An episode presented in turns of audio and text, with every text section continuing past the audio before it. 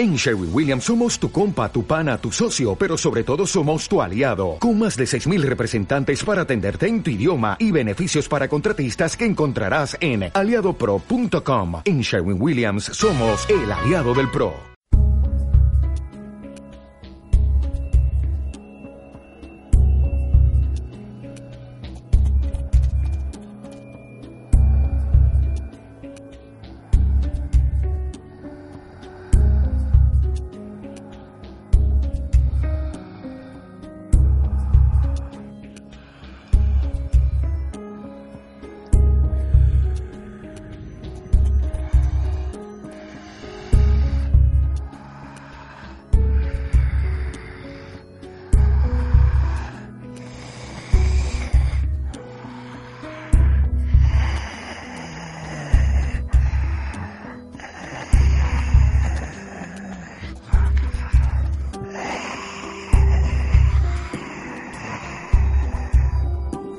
Outbreak, los primeros 30 días.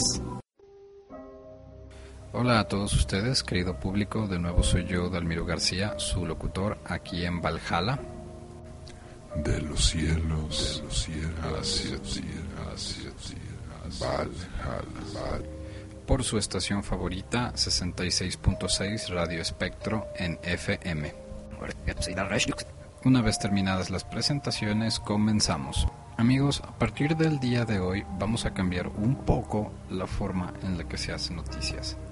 Es decir, siempre hemos recurrido de nuestros reporteros, de los reportes que se nos entrega de la policía, de hospitales, cosas así, se ensambla la noticia y se presenta a ustedes el público.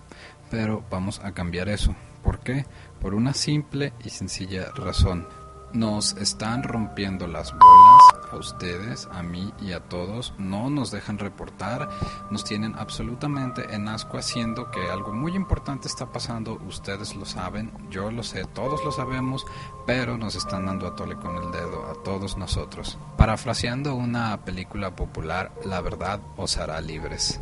Y lo importante aquí es lo siguiente, no necesitamos de un reportero que estudie la noticia, la vea, la analice y nos la presente a nosotros si tenemos cientos de reporteros en todo el país.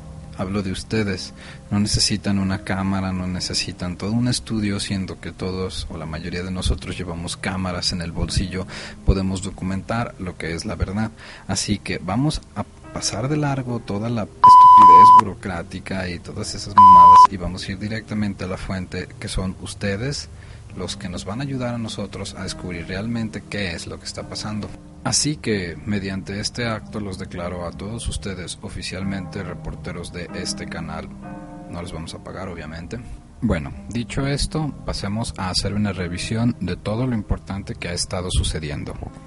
Hace alrededor de cinco días empezaron noticias extrañas reportando la desaparición de personas, este, sucesos extraños que reportaban actos extremos de violencia, donde la mayoría de las veces no tenían un sentido lógico, solamente se encontraban estas desapariciones, ataques, asesinatos.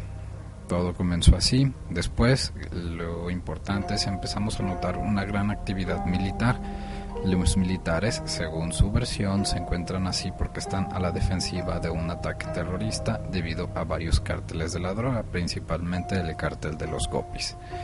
Después de eso nos enteramos que, según versiones no oficiales, se encontraban una especie de superhumanos que se encontraban atacando a la población.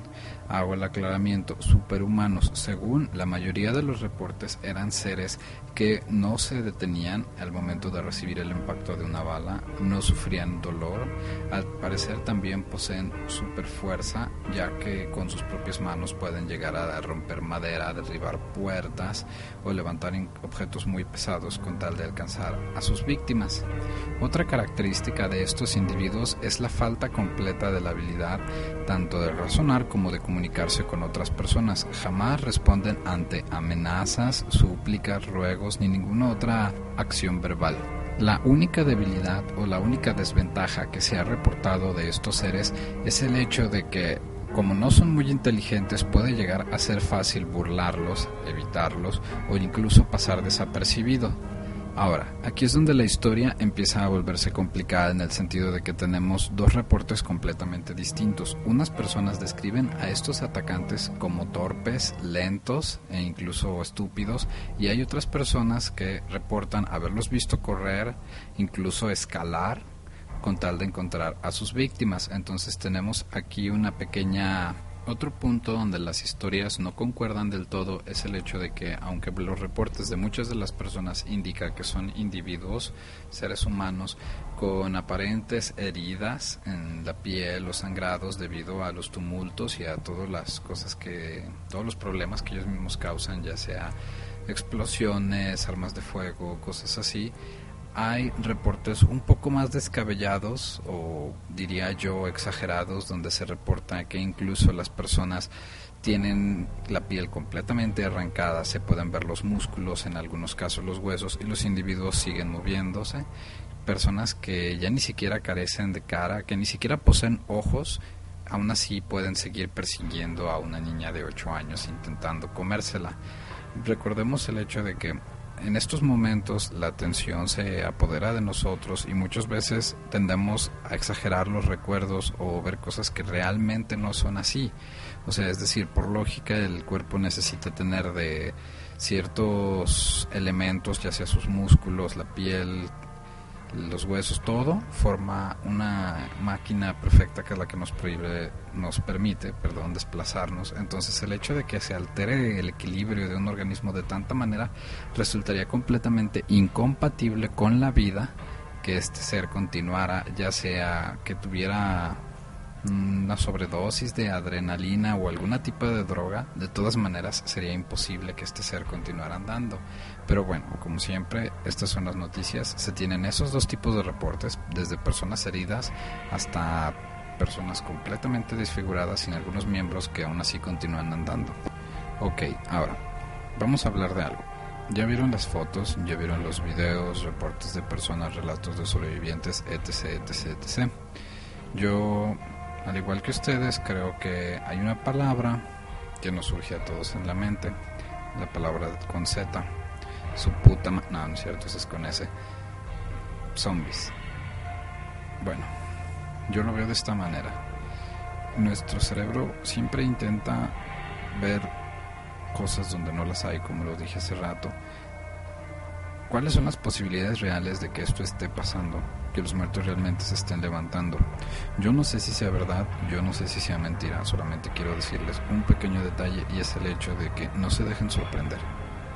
Creo que es demasiado pronto, no tenemos la suficiente evidencia para poder decir qué es lo que está pasando.